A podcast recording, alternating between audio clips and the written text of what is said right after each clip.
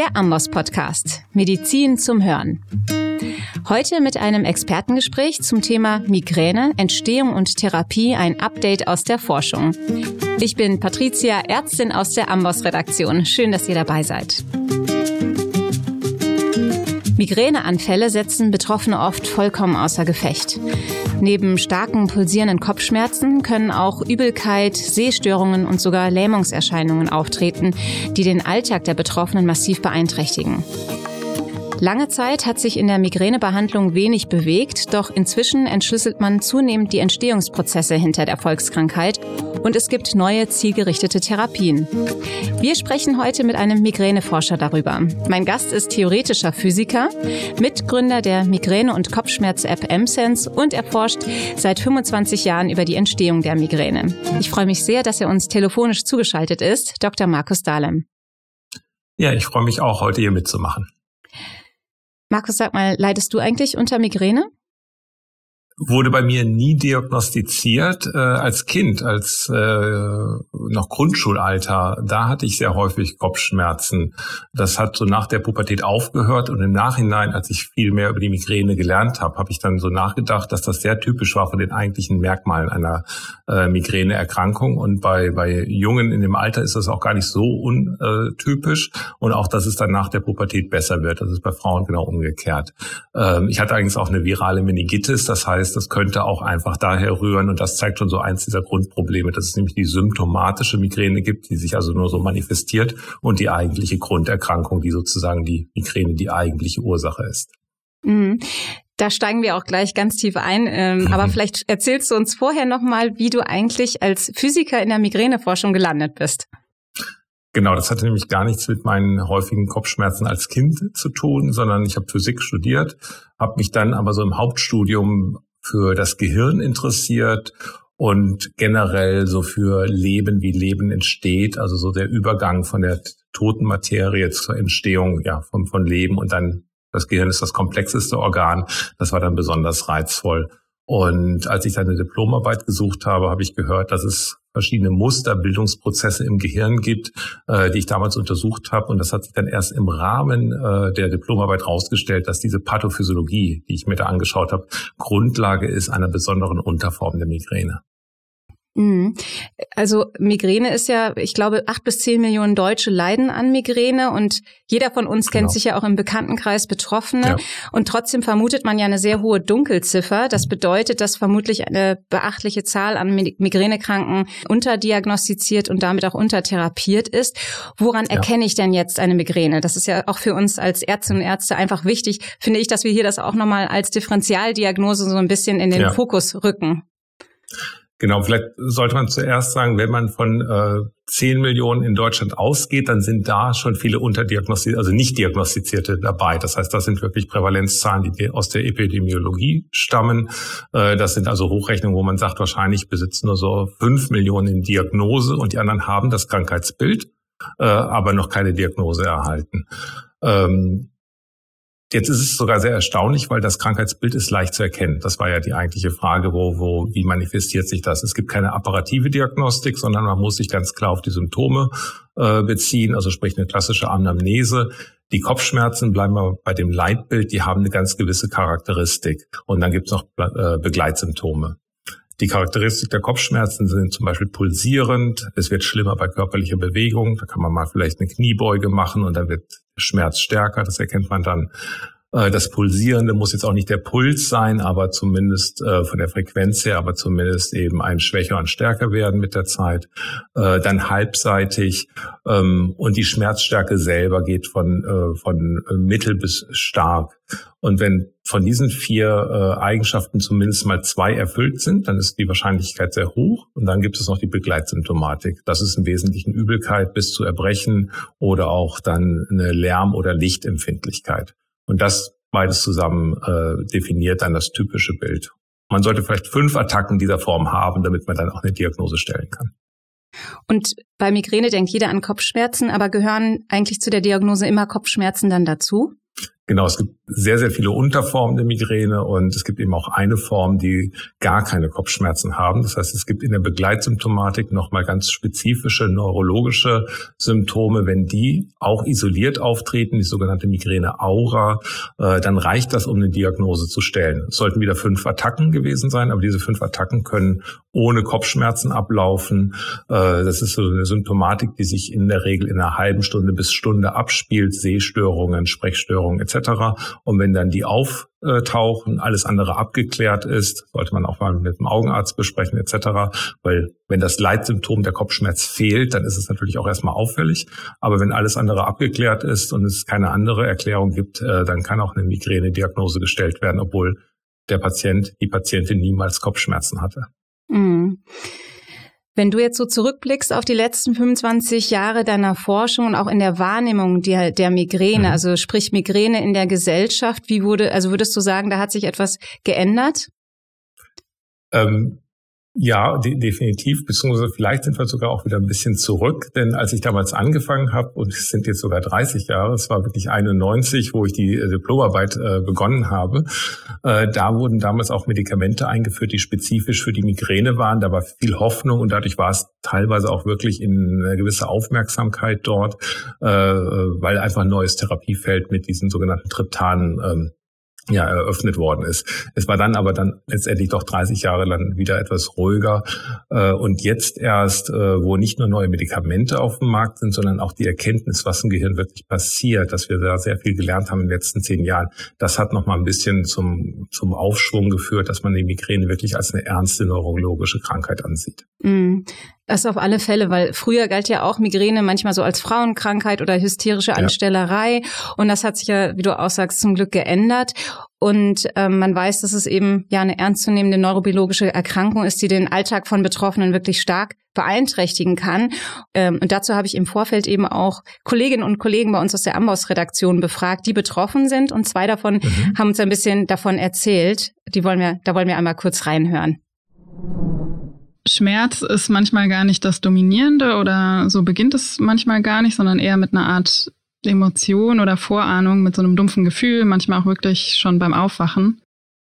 Genau, im Moment der Migräneattacke, das ist natürlich der maximal schlimmste Zustand, den, wo, wo es nur noch darum geht, den irgendwie zu überstehen, diese Zeit.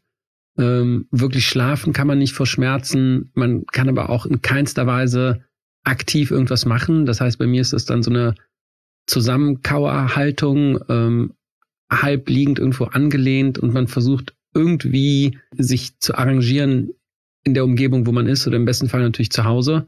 Und neben der, neben dem Schmerz ist auch einfach die Stimmung und Motivation einfach komplett im Keller. Also man fühlt sich, als würde man nie wieder gesund werden.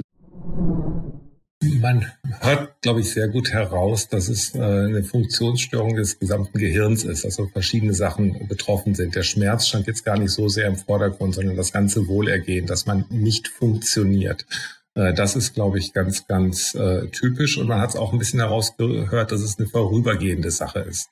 Das ist sozusagen, wenn es so ist, wenn ich in einem Anfall bin, dann ist alles ganz anders. Und dann kann es ja auch sehr gut sein, dass es wieder zwei Wochen ganz normal ist. Das ist das Charakteristische. Das heißt, man ist eigentlich schon ein gesunder Mensch, bis der Anfall kommt. Das ist also eine chronische Erkrankung mit einem Auf und Ab. Und ich glaube, das macht das Krankheitsbild auch noch so schwer einzuschätzen, dass man immer diese Erwartungshaltung hat, wann kommt es. Es gibt dann Vorbotensymptome und dann denkt man schon, irgendein Anfall könnte kommen oder nicht. Und das, diese Anspannung, das ist auch sehr charakteristisch. Das kann es wahrscheinlich auch noch verschlimmern. Blicken wir mal auf die Ursachen der Migräne. Lange Zeit galt Migräne als Gefäßerkrankung mit einer Fehlfunktion der Blutgefäße im Gehirn. Und diese Theorie hat sich ja doch allerdings nach und nach als Fehleinschätzung erwiesen. Was weiß man denn jetzt über die Ursachen der Migräne? Genau, die Gefäße spielen schon wahrscheinlich mit eine Rolle, aber es ist ganz klar eine neurovaskuläre Erkrankung. Das heißt, die neuronale Komponente äh, ist, ist sehr, sehr wichtig. Was wir aber interessanterweise noch gar nicht genau wissen, ist Migräne wirklich eine einzige Erkrankung oder gibt es verschiedene Formen äh, von der chronischen Migräne zur episodischen Migräne oder auch die Migräne mit und ohne Aura. Und ich glaube, wenn man jetzt sozusagen ein bisschen tiefer einsteigt in die Ursachen, äh, muss man sich die verschiedenen Krankheitsformen auch nochmal genauer angucken.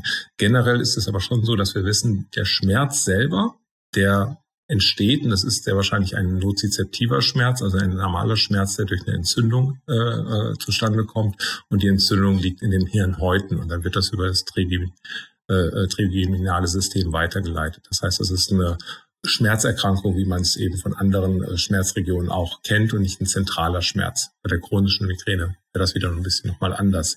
Und dann bei der Migräne mit Aura weiß man, dass es hier zu ganz fokalen Symptomatiken kommt. Das heißt, im Gesichtsfeld ist ein Teil zum Beispiel ausgefallen und dann liegt die Störung eben in der Großhirnrinde, die für das Sehen zuständig ist. Dann gibt es dort auch eine ganz eigene Pathophysiologie. Mhm. Vielleicht, wenn wir da noch ein bisschen mhm. tiefer sogar einsteigen, wo geht's denn quasi los sozusagen? Also es ist, ich hatte gelesen, es ist eine Überaktivität der Nervenzellen im Hirnstamm. Äh, vielleicht erklärst du uns das einfach nochmal, weil das ist tatsächlich ja kompliziert, aber vielleicht steigen wir ja dann genau. dahinter. Und es ist natürlich auch äh, wirklich die Frage nach dem goldenen Gral, weil wenn man jetzt an eine Therapie denkt, dann will man natürlich so früh wie möglich einsteigen. Wir hatten es eben auch in den beiden äh, äh, berichten auch schon, dass es oft so frühe Symptome gibt. Und die würden ja dann darauf hindeuten, ja, auf die urs frühesten Ursachen in so einer Kette von, von Ereignissen. Und in der Tat äh, gibt es sehr, sehr viele äh, Symptomatiken, die sehr früh sind.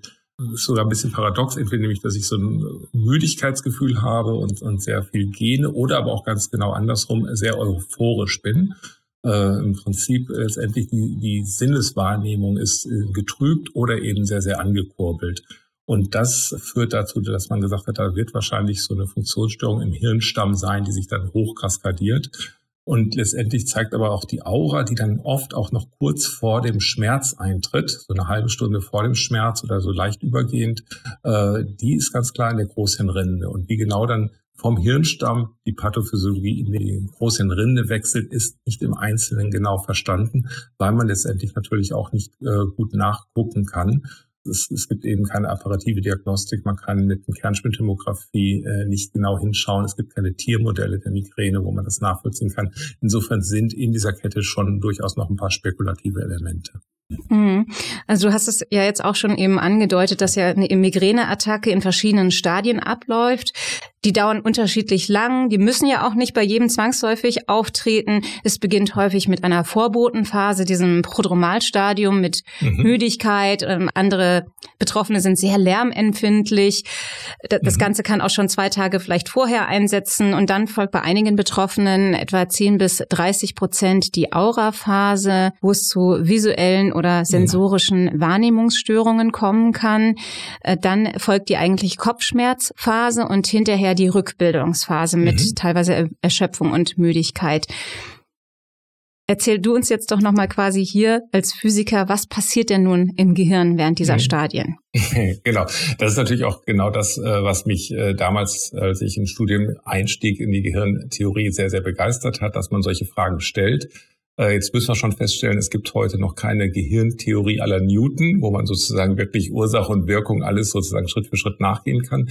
Ich greife mir mal ganz bewusst ein Symptom heraus, was sehr, sehr gut untersucht wird und was man auch sehr gut verstehen kann.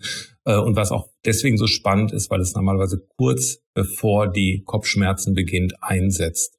Denn die Vorbotenphase bis zu zwei Tage vorher, das hast du genau richtig gesagt, ist natürlich auch ein sehr langer Zeitraum und häufig passiert danach auch nichts. Das heißt, es gibt auch viel falscher Alarm und deswegen ist es da sehr schwer und bleibt automatisch dadurch ein bisschen im Schwammigen. Die Aura selber die äh, ist gut verstanden und wir hatten ja auch schon darüber gesprochen, dass die Aura selber gar nicht zu Kopfschmerzen führen muss, sondern alleine ausreicht dann zu sagen, das war jetzt eine Migräneattacke. Deswegen ist sie wirklich das zentrale Element. Die Aura äh, hat eine Pathophysiologie, die im Großhirn sich abspielt und hier wissen wir, dass die Zellen äh, normalerweise Energie speichern in einem Austausch von Ionen, also geladenen Teilchen, in der Zelle und außerhalb der Zelle, da gibt es Gradienten. Und diese äh, Batterien, die neuronalen Batterien, entladen sich komplett in einer Migräneattacke. Fokal nur, also in einem begrenzten Gebiet, aber eben sehr, sehr dramatisch. Also stärker zum Beispiel auch als in einem epileptischen Anfall, wo auch die Neurone sehr, sehr stark feuern, aber in einer Migräneattacke sogar noch deutlich stärkere neuronale Aktivität bis zu einem kompletten Auslaufen der, der neuronalen Batterien. Und dieser dramatische Prozess äh, steckt im Prinzip äh, Nachbarneuronen an. Das heißt, Neurone, die das durchlaufen, stecken ihre nächsten Nachbarn durch Diffusion an und dadurch setzt sich das fort. Daher hat die Migräne mit Aura eine klassische Propagationseigenschaft. Das heißt, Sehstören wandern durchs Gesichtsfeld. Oder wenn ich taktile Störungen habe, dann wandern die so ein Kribbeln meinem Arm entlang.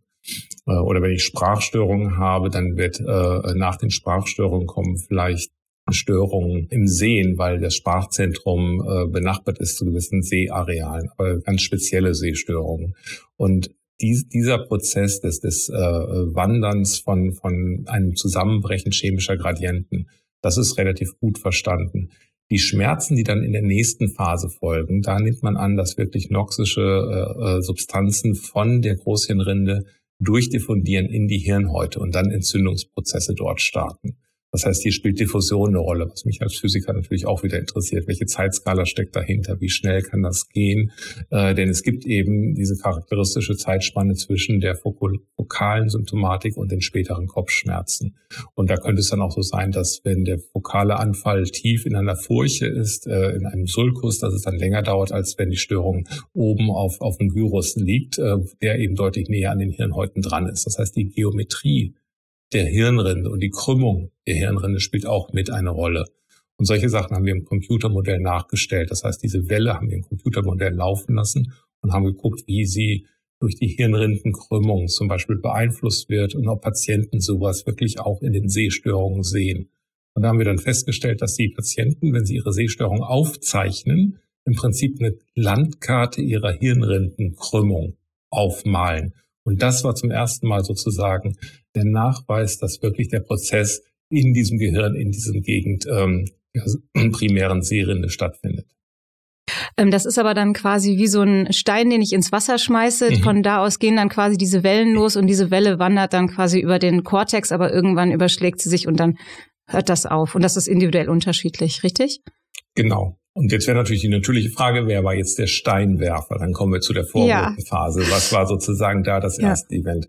Da könnte man jetzt zum Beispiel eben sagen, dass da vielleicht insgesamt jemand ähm, durch sehr, sehr viel Stress oder zu wenig gegessen, was immer da letztendlich auch vielleicht ein Auslöser, ein Triggerfaktor war, in eine äh, Phase kommt, wo die Anfallsbereitschaft steigt, weil man einfach äh, ein bisschen ermüdet ist, durch den Stress angespannt ist und dass es dann durch weitere äh, Sinneseindrücke, wie zum Beispiel grelles Licht, äh, sehr viel Lärm, äh, nochmal eine gewisse Überbelastung gibt. Und äh, diese Überbelastung dann äh, äh, in der Gehirnregion zu diesem Steinwurf führt, so dass dann zum Beispiel durch eine Unterversorgung äh, die, diese Ionengradienten zusammenbrechen die genaue Mechanik da zu verstehen, dazu müsste man halt wirklich vor Ort direkt nachgucken mit Elektroden etc. Und das ist eben bei Menschen nicht möglich. Und Tiere wissen wir nicht, ob die überhaupt Migräne haben. Mhm. Du sprachst jetzt schon die Triggerfaktoren an und da kennt man ja mhm. auch viele bekannte. Man hört äh, Rotwein, Schokolade und wie du sagtest, Stress können Auslöser mhm. für einen Migräneanfall sein. Wie hängt das zusammen? Ja, wobei es da vielleicht auch ein landläufiges Missverständnis gibt, auch bei den Migränepatienten selber. Nehmen wir mal die Schokolade. Äh, man ist sich relativ sicher, dass die Schokolade gar nicht wirklich ein Triggerfaktor ist, sondern zur Vorbotenphase gehört, nämlich der Heißhunger auf die Schokolade ist eigentlich ein Symptom oder Heißhunger auf Süßigkeiten. Also so ähnlich wie man sagen würde, saure Gurken machen schwanger. Nee, es ist äh, äh letztendlich noch etwas vorher passiert und sie sind eben nur ein typisches Symptom dass man danach eben, wenn man Heißhunger auf Schokolade hat, eben auch ein Anfall kommt. Denn man hat das gemacht, äh, man hat das getestet mit Menschen, die äh, erstmal behaupten, nein, Schokolade löst es aus. Äh, teilweise aber auch Licht löst es aus, grelles Licht ähm, oder aber auch ähm, äh, körperliche Aktivität löst es aus. Und dann hat man diese Menschen gesagt, isst bitte mal Schokolade unter kontrollierten Bedingungen, setzt dich dem Risiko mal aus. Oder man hat sie mit grellem Licht bestrahlt. Oder man hat sie auch auf ein Laufband gestellt, mit dem Rucksack sogar noch und mussten sich verausgaben und hat dann festgestellt, das löst gar keinen Trigger auf.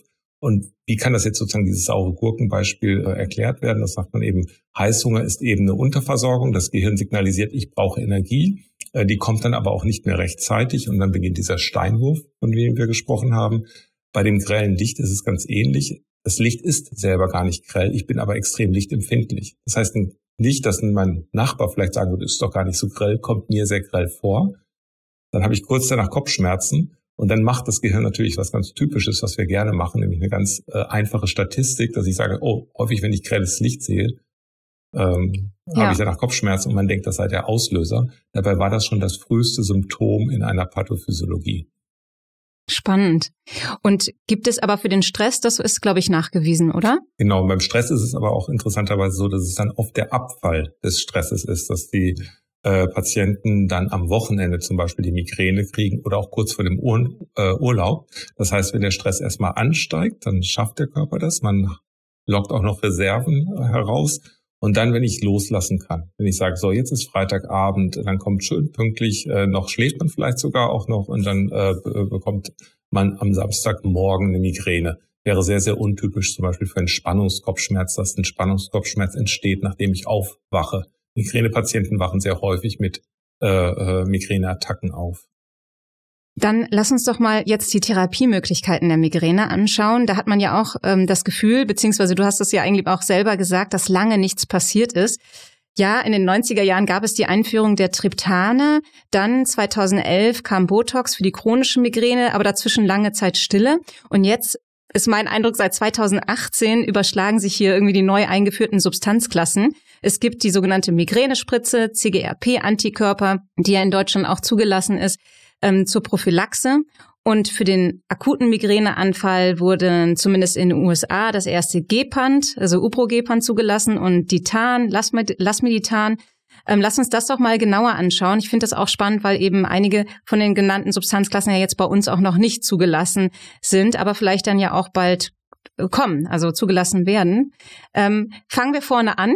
Bei leichter und mittelstarker Migräneattacke helfen, wenn wir jetzt rein von Medikamenten sprechen, wir sprechen ja auch gleich noch über alternative Therapien, aber rein jetzt medikamentös ähm, helfen ja die nicht steroidalen mhm. Antiphlogistika, mhm. also zum Beispiel eine ASS, Ibuprofen äh, und bei schweren Attacken dann mhm. die Triptane. Wie funktionieren denn jetzt nochmal Triptane? Erklär uns doch bitte da nochmal kurz den Mode of Action. Genau. Die Triptane selber führen zu einer äh, Verengung der Blutgefäße. Das heißt, das sind eigentlich Serotonin äh, haben also dieselbe Wirkung wie Serotonin. Und Serotonin ist ja ein Gefäßverengerer. Äh, das heißt, das wäre klassisch, dass man quasi noch auch in der alten Welt, dass die Migräne äh, eine Erkrankung ist durch erweiterte Blutgefäße. Und wir hatten ja schon besprochen, das alleine erklärt es nicht, aber wir haben schon wahrscheinlich einen Anteil, es ist also eine neurovaskuläre Erkrankung und auf diesen vaskulären Schmerzteil ähm, macht es zumindest sehr viel Sinn zu sagen, die Triptane, wo man weiß, dass sie eben ähm, Agonisten des Serotonins sind und einen Rezeptor an einem bestimmten Typ, Typ 5 HT1 und dann Subtyp B und D, äh, dass sie dort anbinden. Nämlich die Titane, die wir gerade hatten, die würden dann genauso wirken, nur an einen anderen Subtyp und haben dadurch ein bisschen weniger Nebenwirkungen. Deswegen, das ist das Spannende in den neuen Medikamenten der Titane. Äh, aber bleiben wir ganz kurz nochmal bei den Triptan. Da gibt es dann auch äh, sieben verschiedene. Die sind aber alle in den 90er Jahren ähm, auf den Markt gekommen und haben alle den gleichen Mode of Action eben an diesen Serotonin-Rezeptor. Und da ist quasi das Hauptproblem der Bluthochdruck, richtig? Das ist ja quasi dann, eine, die sind kontraindiziert, gerade bei Patientinnen und Patienten mit, mit ähm, kardialen Vorerkrankungen. Genau, weil sie die Gefäße verengen. Und das ist natürlich dann schon auch immer gefährlich. Man hat auch lange Zeit gesagt, sie sollten nicht in der Aura-Phase genommen werden, weil es auch in der Aura von der Eigendynamik her äh, zu einer Verengung kommt. Und das will man nicht nochmal äh, äh zusätzlich durch den Triptan äh, weiter in das Risiko gehen. Das heißt, grundsätzlich die ganzen kardiovaskulären äh, Risikofaktoren sind bei den Triptan, zumindest eben bei den Subtypen B und D von dem äh, Serotoninrezeptor äh, 5-HT1 äh, ist das ganz klar gegeben. Bei den DIT-Tanen, die eigentlich fast denselben Mode of Action haben, aber auf einen anderen Subtyp, den F-Subtyp wirken, da scheint es diese kardiovaskulären Komplexitäten nicht zu geben. Was aber auch wieder so ein bisschen darauf hindeutet, dass es nicht allein die Vasokonstriktion ist, also die Gefäßverengung, sondern wahrscheinlich nochmal ein anderer Mode of Action ist, der, der nicht eben nur auf das Einschnüren der, der Gefäße äh, äh das alleine erklären kann. Und die ähm, also zumindest die Detane, beziehungsweise gibt es ja, glaube ich, nur einen Vertreter, Nein, oder? Ja, Lasmeditan. Genau der wurde in 2019 in den USA zugelassen. Wie sieht es in der EU aus? Nicht so gut aktuell. Ich äh, denke, das dauert noch ein bisschen in der akuten Medikation. Es gibt ja auch äh, noch die Gepans ist aktuell äh, die USA ganz, ganz klar vorne. Bei den Akutmedikamenten bin ich ein bisschen skeptisch, dass die schnell auf den Markt kommen. Mhm. Und die Migränespritze, die du jetzt schon erwähnt hast, da gab es ja, fand ich, auch einen Riesenhype, auch in den Medien. Mhm. Ähm, würde ich natürlich auch gerne mit dir noch drüber sprechen. Da handelt es sich ja um CGRP-Antikörper. Das ist ja quasi die erste richtig zielgerichtete Therapie. Genau, das ist die erste zielgerichtete Therapie als Prophylaxe. In der Akuttherapie gab es die Triptan, die waren zielgerichtet. Es gab den Versuch, auch mit CGRP eine zielgerichtete Medikation zu machen für die Akutphase. Äh, das sind die Gepants, die sind dann erstmal nochmal eingestellt worden und jetzt erst im Nachgang gibt es die ersten auf dem Markt. Äh, und als die ersten Antagonisten hat man dann gesagt, vielleicht brauchen wir spezifischere Wirkungen mit äh, weniger Nebenwirkungen, also Antikörper. Und die sind dann als erstes auf den Markt gekommen. Aber man wusste schon sehr lange, dass das CGRP wirklich in der Pathophysiologie eine Schlüsselrolle spielt. Das ist ein auch äh, vasoaktives äh, äh, Element. Äh, und das hat auch fast 30 Jahre gedauert, äh, bis es auf den Markt gekommen ist. Und heute gibt es zwei Varianten. Und die erste davon war äh, in der Prophylaxe. Und deswegen gilt es in der Prophylaxe zumindest als die erste zielgerichtete Therapie gegen Migräne. Mhm. Also vielleicht noch mal ganz kurz zur Übersetzung. Ne? CGRP heißt ja auf Deutsch Calcitonin genverwandtes Peptid. Das ist ein Neuropeptid, was du sagtest, was eine wichtige Rolle spielt. Was genau macht das jetzt während der Migräneattacke? Genau, äh, das CGRP ist eine extrem potente vasoaktive Substanz und zwar genau, es erweitert die Gefäße. Es macht noch etwas Zweites, es moduliert nämlich auch die Schmerzübertragung und beides trägt dazu bei, dass äh, bei der Migräne die Schmerzen geringer werden. Äh, bleiben wir aber bei der Erweiterung der Blutgefäße, die langfristig dann einen Schmerz erzeugen können.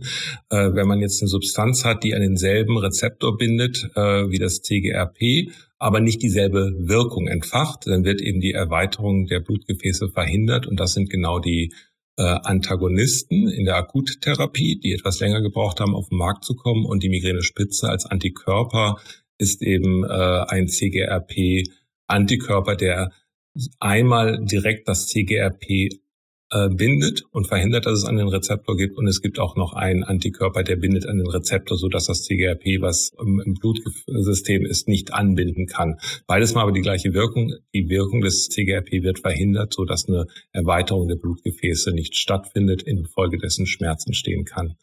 Das Zweite, was aber schon sehr spannend ist, dass CGRP auch noch äh, in der Schmerzübertragung äh, den Schmerz fördert. Und wenn ich dann wieder einen Antagonisten habe oder eben einen Antikörper, der das verhindert, dann kann auch die Modulierung der Schmerzübertragung verbessert werden, sodass dann die Schmerzweiterleitung äh, unterbunden ist. Beides würde äh, die therapeutische Wirkung bei der Migräne erklären. Und ich habe das Gefühl, in den USA sind sie auch uns einen Schritt weiter, mhm. weil da gibt es ja eben diese Ubrogepant, diese neue Wirkklasse von den Gepants. Auch ein CGRP-Rezeptor-Antagonist, mhm. aber hier spannend, erstens mal für die akute Migräne zugelassen bei Erwachsenen und zweitens ähm, ja. ein Riesenvorteil zur Spritze, es wird in Tablettenform verabreicht. Wird es den Wirkstoff auch bei uns bald geben? Die Hoffnung ist natürlich sehr groß, dass wir auch in der Akuttherapie jetzt Fortschritte in, in, in Deutschland und in Europa äh, machen und dass die Wirkstoffe hier zugelassen werden. Ähm, ich bin nicht ganz so optimistisch, dass es sehr, sehr schnell äh, geht, weil in der Akuttherapie haben wir ja schon eine spezifische Medikation, nämlich die Triptane, die auch bei sehr, sehr vielen gut wirkt. Äh, insofern ist es manchmal immer schwer, neue zuzulassen, wenn es eigentlich schon gute äh, Medikamente gibt. Das ist letztendlich natürlich auch eine ganz äh, ökonomische Entscheidung, zu sagen, werden jetzt noch hochpreisige Medikamente eingeführt. Da müssen wir wirklich abwarten. Das ist letztendlich keine Frage der, der, der Medizin und, und der Pathophysiologie, denn da sehen wir gute Ergebnisse, sondern letztendlich äh, wie es wie es auch äh, von dem Erstattungsprozess mhm. aussieht. Und wird es Medikamente geben, die vor allem wirklich gegen die Aura wirken? Weil du hast ja auch eben gesagt, das hat so eine ganze eigene mhm. Pathophysiologie. Wird es da, ist das als Ziel vielleicht, dass man da auch diese äh, Welle, die sich ausbreitet über den Kortex, wie wird es da etwas geben? Im Bereich der Medikamente, der klassischen Medikamente, möchte ich sagen, äh, gibt es da gar keine Ansätze. Das heißt, das gibt es äh, bis heute noch nicht und auch in der Forschung nicht, äh, dass äh, etwas vielleicht in den nächsten 10 oder 20 Jahren zugelassen wird. Das CGRP ist ja auch schon Ende der 90er Jahre entdeckt worden, hat lange gedauert, aber auch heute in den Forschungslaboren äh, gibt es da keine ersten Ansätze.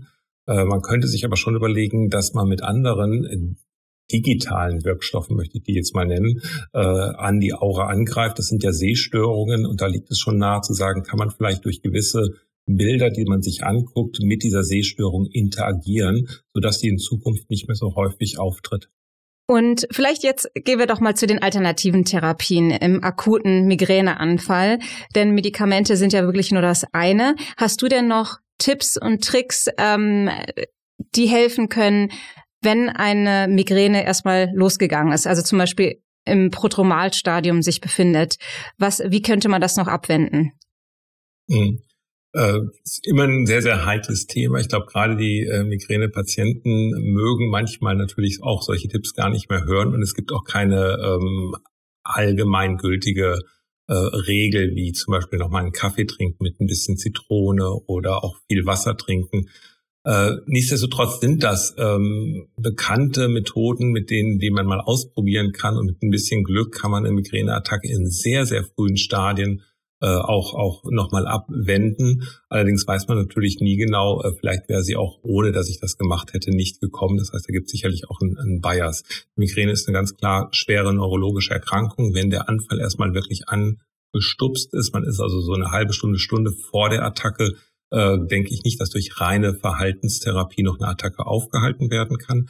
Aber jetzt in der Prophylaxe selber, wenn man sich selber schont, wenn man also tagtäglich Entspannungstechnik erlernt, ähm, wenn man regelmäßig isst äh, und guckt, äh, dass äh, der Blutzucker nicht abfällt, wenn man insgesamt ein relativ regelmäßiges Leben führt, das selber äh, ist auf jeden Fall mal hilfreich, um die Anfallsbereitschaft herunterzusetzen, kann aber dann auch am Ende dazu führen, dass es in so einen Teufelskreis kommt, weil man ständig in einer Schonhaltung ist, äh, dann kann man natürlich auch immer sensibler werden. Das heißt, noch cleverer wäre es ja, sich in Situationen, wo ich eine sehr hohe Widerstandskraft habe, gegen Attacken sich auch mal äh, möglichen Auslösern sogar ein bisschen auszusetzen, um sich sozusagen die Widerstandskraft auch ein bisschen zu strapazieren. So eine Hyposensibilisierungsstrategie. Und in Phasen, wo ich merke, da passiert was, da bahnt sich was an, eben mich eher etwas schone. Und wenn ich dann gemerkt habe, Kaffee tut mir gut, ist auch sicherlich Kaffee trinken eine, äh, eine gute Sache. Das kann man auch pathophysiologisch erklären, warum das Koffein selber auch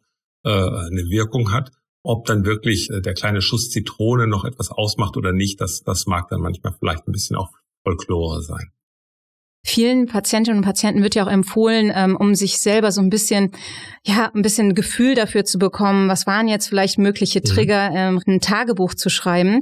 Und hier spielt ja auch eure Migräne-App mhm. sehr gut mit rein. Erzähl uns doch ein bisschen was über M-Sense und wie sie quasi als digitale Therapie hier begleitend gut helfen kann. Genau, gerade die Tagebuchfunktion ist äh, genau das, was wir schon gesprochen hatten, dass äh, gewisse Trigger vielleicht gar keine sind, sondern eigentlich schon Vorbotensymptome. Andere sind vielleicht keine, aber man unterliegt dem sogenannten äh, Confirmation Bias. Also man hat eine gewisse Erwartungshaltung oder man nennt es Deutsch Bestätigungsfehler. Äh, nehmen wir mal klassisch das Wetter. Äh, oft haben Migränepatienten das Gefühl, Wetterumschwünge würden ihre Attacken auslösen. Äh, nun ist das Wetter fast immer irgendwo in einem Umschwung, deswegen eignet es sich auch so schön als ein Smalltalk-Thema, äh, weil man immer sagen kann, ach ja, gestern, wie war das Wetter? Und wenn man eine Attacke hat, hat sich immer am Tag vorher auch das Wetter geändert. Und das kann man jetzt objektivieren mit einem Tagebuch. Das Wetter, die Daten werden automatisch äh, eingeflossen, das heißt, man muss nur seine Kopfschmerzen eingeben und kann dann nach zwei, drei Monaten schauen, gab es vor meinen Kopfschmerzen immer eine typische Wetterveränderung. Das legt die App dann wirklich glasklar datenbasiert einem zugrunde. Und dann sieht man vielleicht später, ja, es gab wirklich häufig einen Wetterwechsel, den gab es aber genauso häufig und ich habe keine Migräne bekommen. Das wäre dann ein typisches Zeichen für einen Bestätigungsfehler. Es kann aber auch so sein, dass jemand entdeckt und sieht, oh, guck mal, immer eine Mahlzeit, die ich verpasst habe, war vor meinen Attacken. Da war es, war mir vorher gar nicht klar, aber ich habe meine Mahlzeiten einfach mal aufgenommen, weil die App das vorschlägt. Möchtest du nicht mal deine Mahlzeiten auch immer angeben, wann du eine auslässt? Am besten fünf Mahlzeiten am Tag. Äh, und wenn man dann sagt, na ja, aber ich lasse ab und zu das Mittagessen aus und später könnte eine App sagen, guck mal, immer wenn du das Mittagessen ausgelassen hast, ist die Wahrscheinlichkeit, eine Migräneattacke zu bekommen, höher. Und da kann man dann auch wieder etwas ähm, aus äh, dem Verhalten lernen. Ähm, darüber hinaus nicht nur Tagebuch zu führen und quasi Triggermanagement zu machen, äh, kann eine App natürlich auch anbieten, dass man immer Entspannungsübungen dabei hat, dass man progressive Muskelentspannung, autogenes Training und äh, zum Beispiel eine atemբasierte, Mus äh, atemբasierte Achtsamkeitsübung äh, mobil verfügbar hat, sozusagen, dass man nicht immer nur abends äh, zu Hause das machen kann, sondern zum Beispiel auch äh, im Beruf sich mal zehn Minuten herausziehen und dann diese Übung mobil durchführen kann. Und eure Migräne-App wurde ja auch als digitale Gesundheitsanwendung zugelassen ja. und kann von Ärztinnen und Ärzten verschrieben werden. Wie geht das genau? Genau, das äh, freut uns natürlich auch ganz besonders, dass wir jetzt den nächsten Schritt gemacht haben, dass es mittlerweile die gesetzlichen Voraussetzungen gibt, dass man Apps als äh, digitales äh, Therapeutikum auch verschreiben kann, genau wie ein Arzneimittel. Das heißt, man geht zu seinem Arzt, zu seiner Ärztin, ähm, berichtet natürlich erstmal von den Kopfschmerzen und er hat auch schon längst eine Migränediagnose.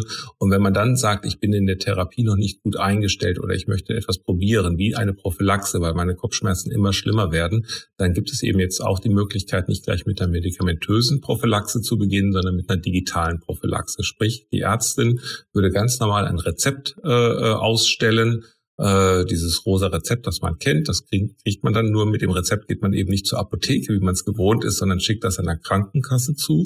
Die Krankenkasse schickt einen zwölfstelligen Code zurück. Man lädt sich die App herunter, gibt diesen Code ein und dann hat man die App verschrieben bekommen für drei Monate und kann genau diese Dinge machen. Tagebuch führen, Triggermanagement, Entspannungstherapie, äh, ein Sportprogramm, eine Anleitung ist da, aber auch äh, Physioübungen äh, und auch für die Akutattacke zum Beispiel äh, ähm, Audiofiles, die einem anlernen, sich von dem Schmerz abzulenken. Das geht so ein bisschen in die Hypnosebereich, dass man sich einen Schmerz vorstellt und dann vorstellt, wie der kleiner wird.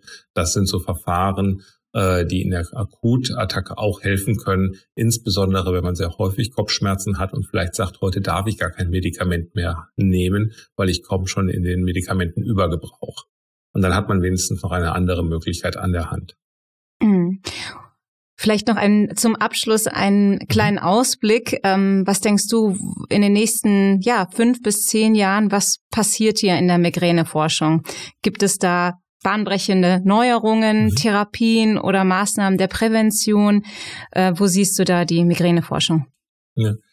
Ich glaube wirklich, bei der medikamentösen Migräne, da war ja 30 Jahre lang quasi Ruhe, äh, eine viel zu lange Zeit, aber da sind wir aktuell natürlich in einer sogar sehr äh, außergewöhnlichen äh, Situation mit insgesamt neun neuen Medikamenten, die jetzt nur in drei Klassen fallen, über die wir schon gesprochen haben, aber sogar neun verschiedene einzelne Medikamente, die vielleicht nochmal ein ganz leicht anderes Nebenwirkungsprofil hat. Das heißt, man kann wirklich einiges ausprobieren.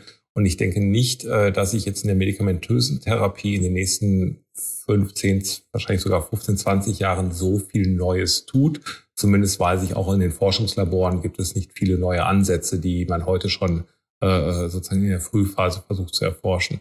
Wo ganz, ganz viel erforscht wird aktuell ist in der sogenannten Neuromodulation wo man jetzt also versucht, äh, nicht über, über Medikamente, also Substanzen, Moleküle, äh, Gesundheitszustände zu verbessern, sondern über verschiedene physikalische Einwirkungen. Das könnten elektrische Felder sein, magnetische Felder, aber auch Licht. Es gibt zum Beispiel ein Patent für grünes Licht.